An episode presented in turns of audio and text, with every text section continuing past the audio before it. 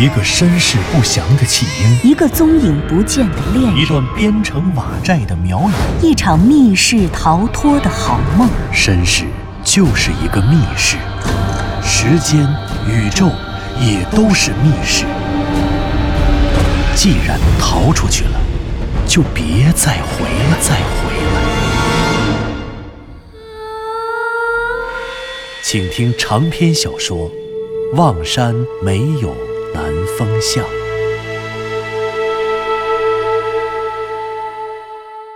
第六十九集。向南风和藤原佐和子飞抵北京，拜访《山海经》教全的作者刘迪川，渴望从上古神话或《山海经》中破译狼犬厉鬼与怪藤巨树的身份之谜。然而，令人意想不到的是，刘迪川不仅一开始便猜出了藤原佐和子与藤原龙之介的关系，而且。不太费力，便道出了狼犬厉鬼的真实身份，并不是鬼，而是神，而且这神还不是一般的神，竟然会是三苗的众神之神。黑苗宗主盘户，盘户便是一只硬壳虫化作的狗。盘户是狗，这或许是真的。可是，若说向南风一行三人在雍家坟中挖出的十一具尸骨都属于盘户，这诚然无法服众。不，刘老师，我有个问题。向南风又想到了湘西谷主跟自己说到的三苗的事情。刘老师，您刚刚说的这些都是盘户，我听说盘户是三苗的众神之神，是三苗中黑苗的宗主。那白苗和花苗呢？圣女朔月和江央呢？你说的这些啊，这些我都不知道。不过呀，我劝你也别相信。刘迪川的回答令向南风意想不到。向南风没有想到，他居然这样决绝地否认了花苗和白苗的问题。向南风迟疑着，他看了一眼左和子，看起来这真是一个难缠的人。他想告诉你的话，比如刚刚讲起盘户的时候，他就会滔滔不绝、毫无保留地告诉你。可是如果他不想说呢，则一口回绝，或者干脆完全不承认这问题的存在。想到这里，向南风决定还是放弃为好，因为继续就这个问题纠缠下去，自己不仅一无所获，还可能丧失了下一个提问的机会。就这样吧。毕竟知道了盘户是一条狗，而且是从一只硬壳虫变成的狗。仅仅就这一点，这趟北京就算是不虚此行了。那么，既然刘迪川不愿意说白苗和花苗的事情，向南风打算干脆直接问他怪藤巨树的事情好了。于是向南风打定了主意。可是。正要开口的时候，没想到左和子反倒抢先说出了这个问题。刘老师，还有一个问题，也是一个奇怪的东西，我想请教您一种奇怪的树。呃，不不不，嗯，好像是藤。这种树其实有很多很多藤缠绕在一起组成。等等，左和子刚说到这里，向南风一把把他拦住了。不行，他得吸取早晨请教徐宗谷的经验。他不能一上来就描述那些怪藤巨树，他得先让刘迪川看看那些树叶变成的粉末才行，因为只有这样，他们才能留有退路。于是向南风果断地抬起了手，说道：“不好意思，不好意思，左和子，打断你一下，刘老师，我先问您一种东西，您先等会儿听左和子的问题。我这个呢是个小事儿，我怕等会儿我忘了。您看，这是我一个朋友。”托我带给您看看的，哦，什么东西？哦，是一些粉末。我找了好几个专家朋友帮我验证，可是都没有人知道这是什么粉。我知道您涉猎非常广泛，所以呢，想让您帮我看看这些东西可能是什么。向南风说着，从怀里掏出了一个自封袋，那自封袋是从胖子徐宗谷那里要来的。他把在雍家坟里捡来的落叶化成的粉末都装了进去。刘迪川从向南风的手中接过了这袋粉末，把袋子打开，然后倒出了一点放在手里。他掂了掂，又闻了闻，全神贯注地盯着这些灰褐色的粉末。等了好半天，他不太肯定地说：“向先生，这这是石头吧？石头？您认为这是石头？哎，不对，不对，不是石头。你等我再仔细看看啊。”刘迪川说着，站了起来，走到旁边的一个书架前，然后打开了书架夹层的一个小抽屉，从里面取出了一个放大镜，就是那种鉴定文物时使用的倍数很高，而且还自带照明功能的放大镜。然后他坐回太师椅上，把眼睛几乎贴在了放大镜上，仔细的看。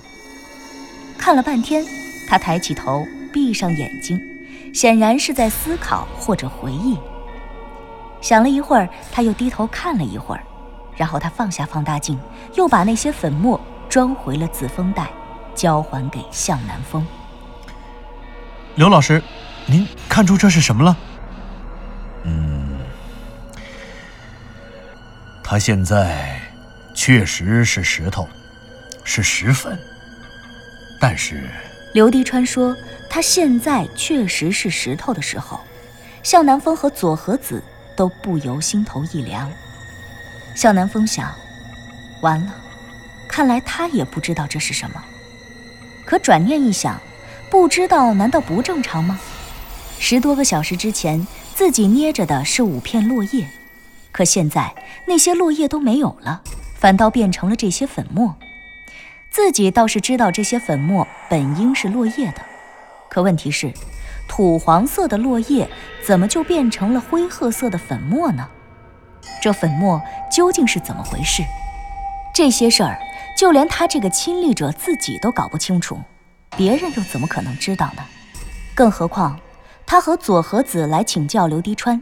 实际上是希望他能点拨自己如何去历史传说和文献里寻找狼犬厉鬼和怪藤巨树的端倪。显然，人家已经告诉了自己，盘户是条狗。无论那狼犬厉鬼是不是盘户，起码这个问题已经有了莫大的收获。现在，或许他不该拿出这些粉末给刘滴川看，不该打断左和子的提问。或许他们本来就该直接入主题，虚心请教人家怪藤巨树的事情。想到这里，向南风已经开始想要放弃了。然而，就在向南风打算放弃的一瞬间，刘滴川的一个“但是”，却震惊并且改变了向南风和佐和子的整个精神世界。但是，但是什么？但是什么呢？刘滴川悠悠地说道：“但是，虽然这些粉末现在是石头的粉末，但是，曾经它应该是几片叶子吧？”什么？刘老师，您说他们曾经是什么？是几片叶子啊？几片叶子？左和子和向南风几乎异口同声地附和着这个令人难以置信的答案。向南风一时都没有反应过来，他是怎么知道这些灰褐色的粉末曾经是叶子的呢？而且奇怪的是，自己虽然知道十多个小时之前他捏起来的是五片土黄色的落叶，可现在就连他都不知道这些落叶是怎么变成粉末的。或者说，他自己都不敢确定这些粉末就是他捏起来的那些落叶变的。刘滴川怎么能看出这些粉末曾经是叶子呢？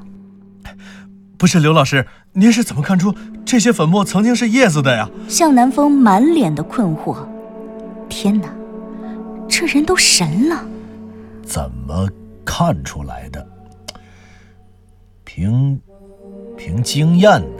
是什么样的经验啊，刘老师？您能给我们讲讲吗？哦，还有，您为什么说它是叶子？请您务必告诉我，您判断它是叶子的理由。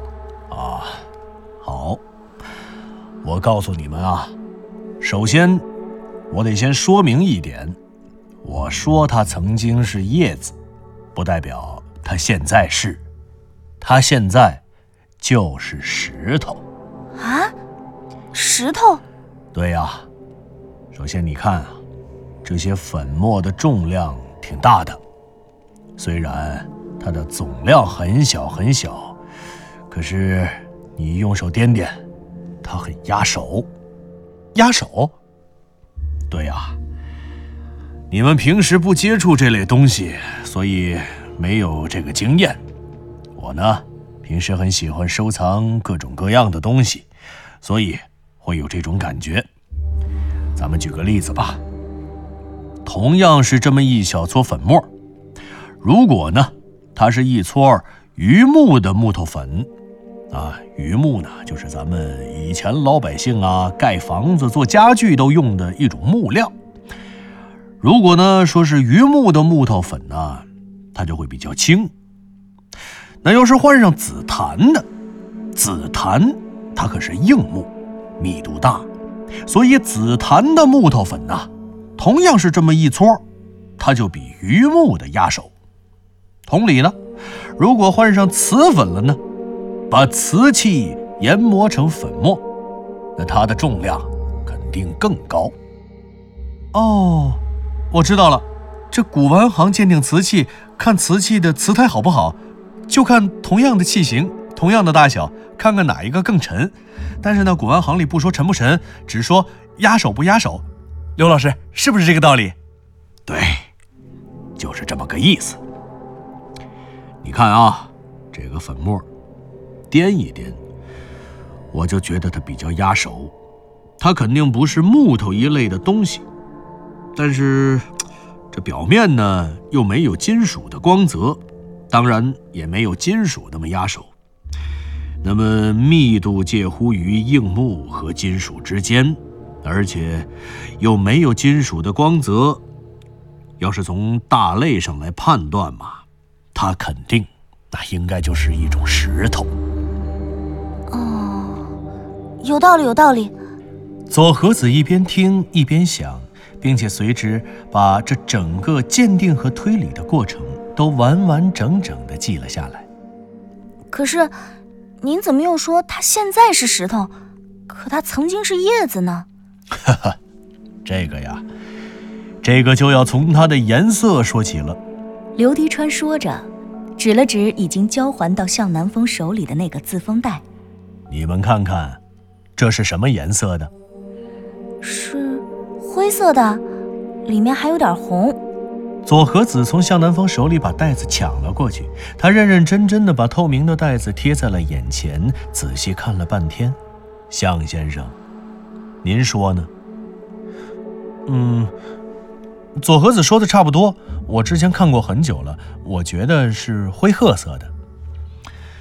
嗯，差不多。就是这种颜色，灰色为底色，而且粉末这么细。我刚才呀用放大镜仔细看了，这些粉末的颗粒非常均匀。来，给你放大镜，你们自己也可以看看。好。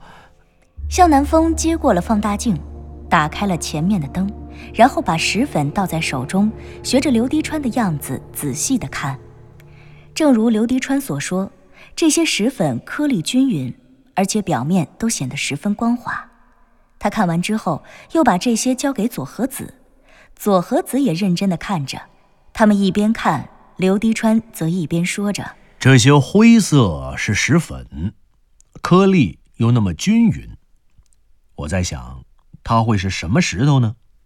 这世界上的石头可以划分成四大类：石灰岩。”熔岩岩、沉积岩，还有变质岩。如果从这种石粉的颜色和颗粒来判断，它应该属于沉积岩中的砂岩。砂岩？对，砂岩。这种砂岩是由石英颗粒形成的，结构稳定，通常呢呈现出淡褐色或者红色，主要。含硅呀、钙呀、粘土和氧化铁。砂岩算是一种沉积岩，经过水的冲蚀，沉淀于河床上，经过千百年的堆积，变得坚固，就形成了这种东西。可是刘老师，这和叶子又有什么关系呢？是啊，您怎么说它现在是石头，可原来是叶子呢？这个就要看这些灰色当中的褐色成分了。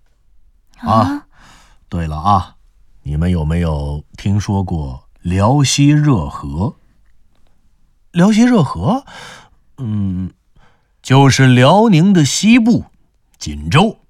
以及内蒙的通辽和赤峰一带，因为以前呢是热河，它是一个省啊，所以呢以前它不是东北，不是东三省，而是东四省。除了现在的黑吉辽，还有热河省。啊，这个不太清楚，你呢，左和子？嗯，好吧，那呀，我给你们简单讲讲。辽西热河在世界古生物研究领域绝对是一块圣地，因为从中生代的侏罗纪到白垩纪早期，世界大多数的地方还都是海洋。中生代的侏罗纪到白垩纪，那不是恐龙生活的时代吗？对，就是恐龙时代。在那个时候，现在咱们亚洲的东部地区。已经抬升为陆地了，而辽西一带淡水湖泊星罗棋布，气候湿润，各种苏铁类啊、银杏类、松柏类的裸子植物非常的高大茂盛，高等开花被子植物也开始出现了。这是植物，那动物呢也很多，比如说湖泊当中啊。鲟鱼穿梭，湖泊的沼泽里呢，猿、蝉、龟、鳄这些两栖类呀、爬行类呢，就四处游走。像刚才你提到的恐龙、翼龙以及原始鸟类迅速的进化，五间张和兽、金氏热合兽等这些原始哺乳动物开始大量繁殖。形成了一个完整的生物链的结构。哎，对了，你们知不知道，鸟其实是由恐龙演化而来的？嗯，这个我听说过。有一些直立行走的恐龙，前爪退化，后来身上长出了羽毛，再然后就变成了鸟，是这样吗？没错，在热河就出土了很多这样的证据，比如说中华龙鸟、维羽鸟。啊，还有中国鸟龙，这些呢都是带羽毛的恐龙，还有华夏鸟啊、孔子鸟啊、圆羽鸟，这些都是世界上最早的鸟类。嗯，啊，对了，还有刚才说到的金氏热河兽，这就是全世界已知最早的哺乳类动物。但其实呢，在整个地球上，生物的分布应该非常广泛，可为什么？同一时期，只有辽西热河的生物存在证据被保存下来了呢。就是因为，在这个时期，地壳运动加剧，火山喷发的频繁，大量生物因此窒息或者中毒死亡，沉入湖底，在大量火山灰的埋葬下，与外界隔绝，为化石的保存提供了优越的条件。嗯，辽西地区呢，含化石地层中一层层的火山灰，记载着一次次频繁的火山喷发过程。那么，从上个世纪的二十年代初开始，就陆续有地质学家、古生物学家进驻到这一地区，开始进行古生物的发掘。由于这里发掘出了数不胜数的动植物的化石。而且这些化石中的物种又具有很强的独立性，跟外界的动植物都不太一样，所以啊，科学家就给这里命名了“热河生物群”，这也就是辽西热河闻名于世的原因了。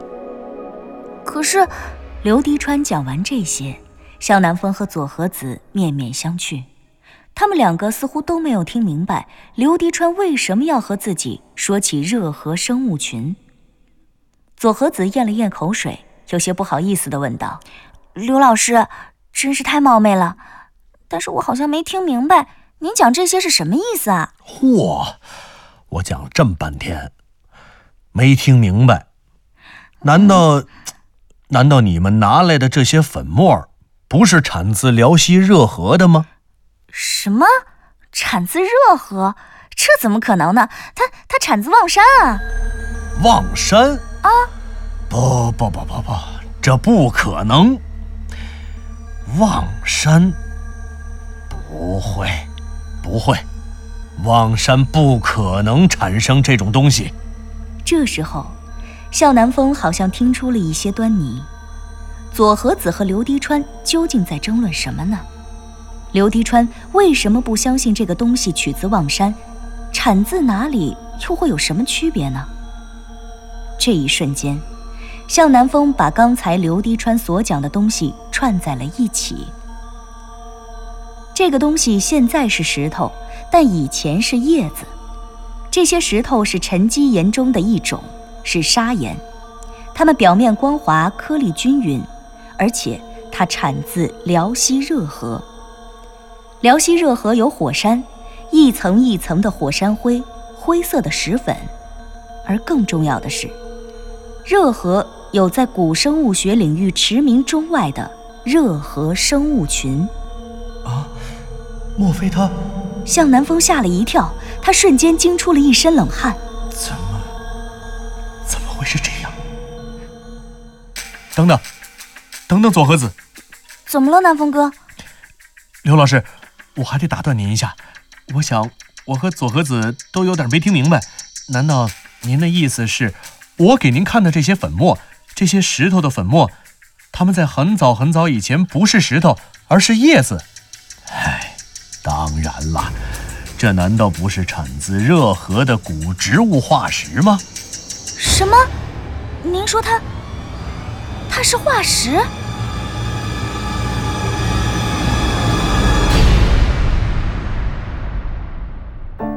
您刚刚听到的是长篇小说《望山没有南方向》，作者刘迪川，演播杨静、田龙，配乐合成李晓东、杨琛，制作人李晓东，监制全胜。